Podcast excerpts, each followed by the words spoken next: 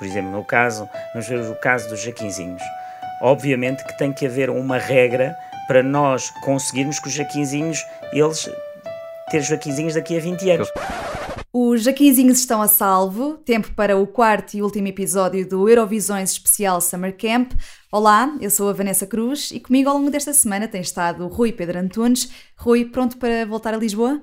Sim, Vanessa, não vou conduzir, mas estou pronto. eu pego 15... no volante, não te preocupes. Ok. Se os Jaquinzinhos estão a salvo, já voltamos uh, mais descansados com toda a apetência que Carlos Moedas, eh, o autor da frase, tem para certas expressões em inglês, já estou, já estou a ver o comissário a criar um movimento chamado Save the Little Jockins. Também em inglês foi o nome do evento onde Carlos Moedas disse essas palavras, um roast à União Europeia e tipo na defesa da Europa, tipo não deixou tipo de atacar os uh, youtubers tipo o Ant. Os mitos, eu lembro dos meus filhos dizerem que a ir na internet ia acabar por causa do Ant, não é? que é outro que a Sofia aqui também já deve ter falado, uh, e realmente tudo isso é, uh, é, é extraordinário, porque nós nunca tínhamos falado em casa sobre copyright, nunca tínhamos falado nada daquilo e de repente há um youtuber que vem e consegue. Antes de fecharmos este capítulo do Roast, e porque muitos dos nossos ouvintes podem ir à praia neste fim de semana, tem a garantia do comissário Carlos Moedas de que as bolas de Berlim não vão ser proibidas por Bruxelas.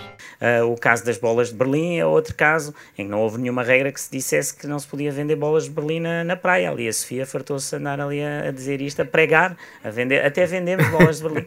Vamos vendemos bolas de Berlim. E se me permites, vou voltar às expressões em inglês é que uh, Summer Camp não é um termo muito consensual. Então, mas explica-me lá, é Summer Camp ou Summer Camp? Pelos vistos, a doutrina diverge, pelo que percebi.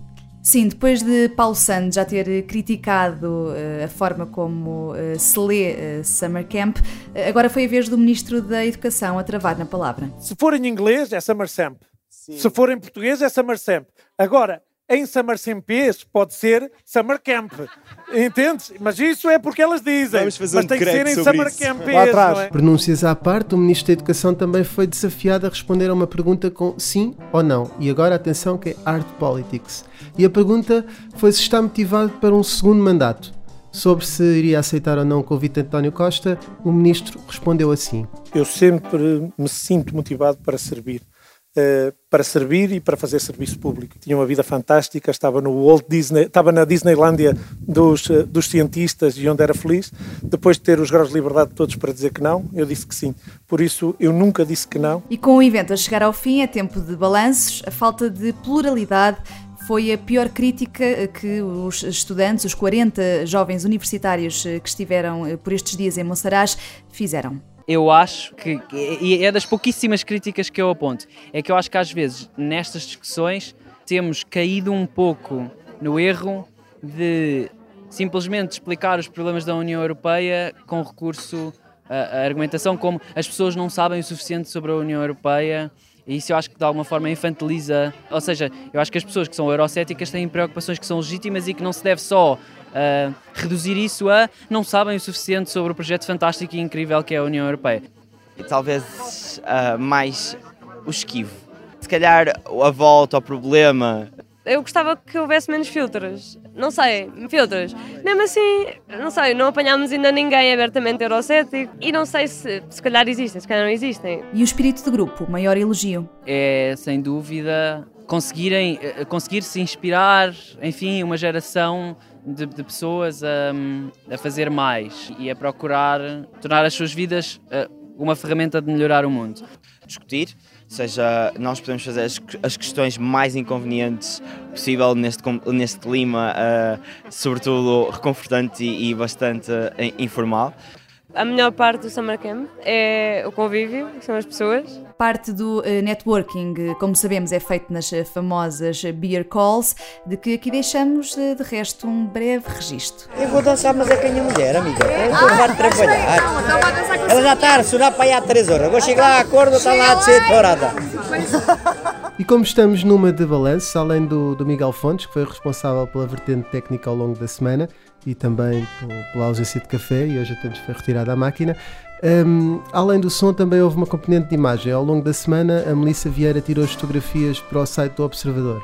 Aproveitando termos aqui a Melissa, queria perguntar, Melissa, com a tua sensibilidade para a imagem, houve o cuidado da Comissão Europeia quando montou os spots uh, aqui ao longo de, dos sítios aqui na vila? Para além dos spots, a produção teve alguma preocupação para com a imagem, porque colocaram bandeiras da União Europeia por toda a aldeia. A aldeia em si já é bastante bonita, mas isso acabou por ajudar e mesmo os spots dos debates foram escolhidos uh, a pensar na imagem. Obrigado, Melissa. Feitos os balanços, uh, ficam as histórias para contar.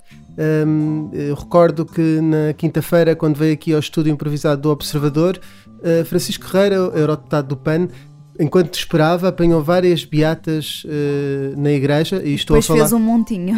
É verdade. Estou a falar, para esclarecer os ouvintes, obviamente, dos restos de cigarro. E também, quando chegou à mesa, uh, havia duas garrafas de, de, água de plástico que colocámos aqui por, uh, por cortesia e Francisco Herrera disse no imediato: Não, não, eu quero água de alcano. Não havia e acabou por não beber água. A garrafa de água foi retirada da mesa. Sendo que estavam 37 graus. É verdade. Vamos então ouvir esse mini debate. Tempo para mais um uh, mini debate neste Summer Camp. Uh, desta vez um, temos uh, Francisco Guerreiro, eurodeputado do PAN, e há poucas semanas eleito primeiro vice-presidente da Comissão de Agricultura e de Desenvolvimento Rural, e ainda Rita Tomás, uma estudante de Medicina do Instituto de Ciências Biomédicas Abel Salazar. obrigada e Obrigado. bom dia a ambos. Vamos começar, é um debate sobre veganismo. Um, há um relatório deste mês das Nações Unidas que um, aconselha a redução do consumo de carne. Aliás, os cientistas recomendam mesmo uma dieta à base de plantas. O Francisco uh, é vegan e tu, Rita, também és? Não. Não és? És estudante de medicina. Do ponto de vista uh, médico, pensas que estas recomendações dos cientistas fazem sentido? O que é que pensam os dois? Hoje não começa. Uh, primeiro gostava de saudar o Francisco e congratulá-lo pelo seu trabalho que tem vindo a desenvolver. Uh, então, eu acho, uh, tudo o que vou dizer é do meu ponto de vista pessoal, das minhas crenças pessoais. Uh, eu acredito que o mundo está cheio de informação, nós temos que reduzir o consumo de carne. Eu própria não como carne por opção. eu acho que a questão é que estamos a falar de, de questões pessoais, de crenças pessoais e, portanto, entramos sempre no campo do, da autodeterminação, uh, da escolha pessoal e, uh, e são questões sensíveis. Uh, até do ponto de vista médico e do aconselhamento. acredito que pode haver uma evangelização nesse sentido, mas também existe uma evangelização mediática contrária e perigosa. Uh, não sei se a média da população portuguesa tem a informação necessária para receber toda a informação disponível. Não sei se me faço entender. Pronto, e... Eh, eu queria acrescentar e achar, acho que é, é extremamente relevante nós, nós não, não nos focarmos desta, desta questão de ser. O veganismo é uma filosofia de vida, portanto, não é só deixar de comer produtos animais e derivados, mas também é deixar de os usar, é deixar de, de, de ver, por exemplo, espetáculos que tenham animais, portanto, é uma multiplicidade de fatores. No que toca à questão nutricional, e, e ainda bem que temos aqui uma, uma estudante de medicina, que é, é fundamental termos a ciência do nosso lado, a Direção-Geral de Saúde já emitiu dois manuais, um para crianças em idade escolar e outro para para adultos que claramente indica que é execuível fazê-lo uh, e tem obviamente uma certa, um certo caminho, tem certas variáveis, como qualquer estilo de vida nutricional, por exemplo. Nós temos um, um dos grandes problemas de, de, da nossa sociedade é a obesidade infantil e ela não advém de pessoas que, que, que escolhem este estilo de vida, o vegetarianismo ou o veganismo. Uh, portanto, uh, tudo tem que ser equilibrado. E, e o que nós, especialmente eu a título pessoal, sou vegano há 10 anos, aconselho sempre é, obviamente, escolham informação, falem com os vossos médicos, falem com nutricionistas e façam esse caminho caso o desejem. A mensagem fundamental, pelos relatórios que têm sido feitos e por Harvard também fez um, um estudo recentemente. A Mayo Clinic. Exatamente. Com, com, a Mayo Clinic, sim. Exatamente, portanto com muitas amostras, portanto com, com uma, uma, análise muito grande de dados, uh, clarificou também a nível científico que é possível fazer e que tem um impacto muito grande na nossa, na nossa forma de estar na sociedade. E é isso que nós achamos que é relevante, é também chamar à colação a nossa responsabilidade como pessoas e não estar sempre à espera dos partidos, dos Estados e das instituições supranacionais para fazer algumas decisões que muitas vezes são tão lineares como nós escolhemos o que é que pomos no prato. Mas há alguns mas. Uh Acho que uh, para levar uma alimentação vegan e equilibrada uh, ainda é necessário uh, dispor de mais capacidade financeira do que para uma alimentação equilibrada, se calhar não vegan. E acho que aí sim podemos dar muitos uhum. passos. quando estamos a falar, por exemplo, de deficiência de cálcio, que uhum. é muito associada ao, ao veganismo.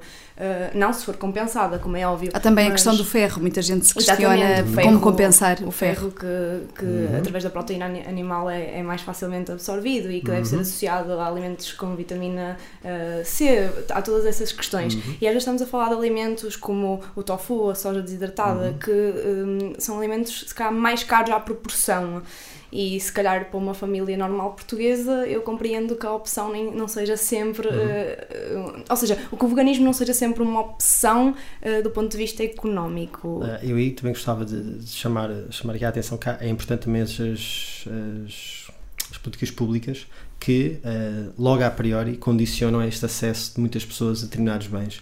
Por exemplo, nós temos uma indústria altamente subsidiada de leite e de carne, que faz com que, obviamente, esses produtos sejam extremamente baratos em, em, comparação a outros que não têm subsídios e apoios. E é natural que as pessoas que queiram ter opções tenham dificuldade nesta fase de transição. Que uh, mudanças é que deveria haver em termos de, de canalização de subsídios e de fundos comunitários também? E nós até já, já fizemos essa alteração, portanto, nos quatro anos tivemos, no, nesta última sessão legislativa, conseguimos reduzir a taxa de IVA de bebidas vegetais para a mínima, portanto, e, e hoje vemos o efeito dele na prática, portanto, temos muito mais oferta de bebidas vegetais, sejam elas da soja, da mas, de novo, são etc. mais caras. São mais caras, mas se tu reparares, por exemplo, se fores ao Pingo Doce, a bebida de soja deles está quase ao mesmo preço que o do leite. E, e o do leite é altamente subsidiado, portanto. E nós nem estamos a, a, integrar os custos eh, ecológicos desses produtos, porque se nós incluíssemos esses custos ecológicos, posso garantir que um pacote de leite não estava a ser, claro, isso é claro. claro. E eu acho que é esta distorção que também tem que, ser, tem que ser trabalhada, no sentido de que deve haver as opções e as pessoas devem ter as opções e economicamente devemos caminhar para que essas opções sejam o mais barato possível. A implementação da opção vegetariana nas escolas públicas também é relevante, por uma questão de opção, mas lá está, falta aconselhamento nutricional, falta, falta. Que, que haja maior preparação do Sistema Nacional de Saúde. Nem mais. Uh, se nós pensarmos em média, se falarmos com uhum. populações, por exemplo, como aqui a de Monsaraz, uh, quanto tempo em média demora a marcar uma consulta uh, no médico de família? Muito, imenso. Claro. Se tiverem médico de família. Claro. Se tiverem médico de família. Exatamente. E por exemplo, eu, uma, uma senhora desta população, adero hoje a uma dieta vegan. Uhum. Daqui a quanto tempo terá médico, uma consulta no médico de família para Exatamente. lhe permitir fazer uhum. essa, essa, eh, essa transição Exatamente, e fazer análises, claro. ver, ver como é que está a ser todo o processo de adaptação. Eu acho que uh, ainda há alguns desafios à implementação acredito que se calhar uh, já estamos mais preparados para uma dieta uhum. vegetariana. Uhum. Uh, mesmo nas cantinas. Claro. São mais, mais urbanos, se calhar, que têm maior, maior capacidade dessa transição, Exatamente. mas também é, são fundamentais. Há muitos países onde o veganismo é chamada uh, epidemia da fome oculta, uhum. da falta de nutrição, mas eu aí também acredito, também existem outros países que não o veganismo, falta de outros alimentos, por exemplo, uma não dieta mediterrânea, portanto, claro. não acho que esteja automaticamente associado ao veganismo. Também há outras dietas claro. que muitas vezes incluem mesmo mesmo a carne, uhum. até em demasia, não compensa assada com uhum. outros produtos. Às vezes já há aqui aquelas, aqueles comentários menos positivos que fazem com que muitas vezes uh, se afaste pessoas que até estão interessadas em reduzir o consumo, em alterar e fazer algumas escolhas mais responsáveis. Eu acho que esse é o caminho e não devemos nem ostracizar algumas pessoas que até possam ser vegetarianas depois mudem. Ou seja, temos é que ter todos uma responsabilidade e partir do pressuposto da não violência. Uh, o quão multidisciplinar é o assunto, claro, uh, sempre tendo em conta que nunca, nunca deve ser uma opção minha com as minhas compras do supermercado, com a minha alimentação. Uh, existem pessoas uh, com mais formação, com mais experiência, uhum. não só a consulta de pessoas que já o são, como do médico, do nutricionista, acho que a ciência existe e temos que nos apoiar nela. Claro, e mesmo as análises, portanto, tudo o que é o processo de acompanhamento com análise, saber se está tudo bem, se os flores estão bem, se precisamos compensar alguma coisa, que também tem que ser feito noutros estilos nutricionais. Portanto, isso, isso aí parece-nos que é uma matriz que deve acompanhar todo, toda a uhum. classe médica e toda, toda a população. E, e agora falta, é, obviamente, investimos na prevenção e no, no SNS em termos mais recursos, sobretudo no interior, que parece-nos que é algo que tem, tem sido bastante esquecido. Hum. E combater uh, o sensacionalismo. Sim. Rita, dizias que uh, não comes carne, mas uh, comes peixe. Sim, sim. se deixássemos todos de comer carne, o problema ficaria resolvido? Ah, pois, de um dia para o outro que... parece-me difícil, é, como é óbvio, porque lá está, isso é sempre aquilo. Se tivesses uma ilha deserta e tivesses comer X, mas isso não, em, em, princípio não irá acontecer. Temos que olhar para o outro lado, não é? Para a produção, uhum. por exemplo, de gado. Uhum. Será uma questão complicada de fazer a transição de um dia para o outro, mas acho que Sim, mas não se fará. Eu acho que aí é sempre. São, são questões que às, vezes, que, que, às vezes são postas de modo como tu bem para combater o estacionalismo, que são postas e não, não podemos ir a todos vegan de um dia para o outro. Ninguém espera que toda a gente vire vegan, nem é isso que se quer. Agora, se nós Até tivermos políticas públicas. Não podem virar veganos. Isso também, isso também às vezes é, é uma questão. Uh, por, certas, uh, por, certo, por certas condições de saúde não podem claro, e claro, por, isso, claro. por isso a equipa médica, por isso o nutricionista. E se elas, por exemplo, tiverem só a comer o necessário e tiverem essa responsabilidade de dizer, ok, eu medicamente não posso fazer, mas pronto, responsabilizo-me porque acho que é mesmo importante reduzir a minha pegada, comer só X porque Exatamente, acho e, que é e essa... depois há todas as outras questões, não, é? uhum. não só alimentares, porque como o Francisco disse, é um modo de vida e acho que aí uhum. todos temos que começar claro. E é um modo de vida que tem cada vez mais adeptos. Há aqui um dado curioso na nossa amostra, que é reduzida, mas é, dos 40 alunos jovens universitários que estão aqui no, nesta edi terceira edição do Summer Camp, é, pelo que ouvi dizer, 8 são é, veganos ou vegetarianos, portanto são 20%. E, e, e por exemplo, eu não, eu, eu não pedi vegetariano na minha emenda. Claro. E se calhar muitos deles até são reducionistas, que é, que é sim, muito importante. eu, eu acho que essa é a mensagem fundamental. A grande alteração de comportamentos não virá pelo que acenam a bandeira do eu é que sou vegan, eu é que sou vegetariano, mas de toda a população que percebe os impactos das suas escolhas e vai reduzindo. Obrigada, Francisco Guerreiro e Rita Tomás, aqui à conversa neste mini debate. Muito obrigada. Obrigado.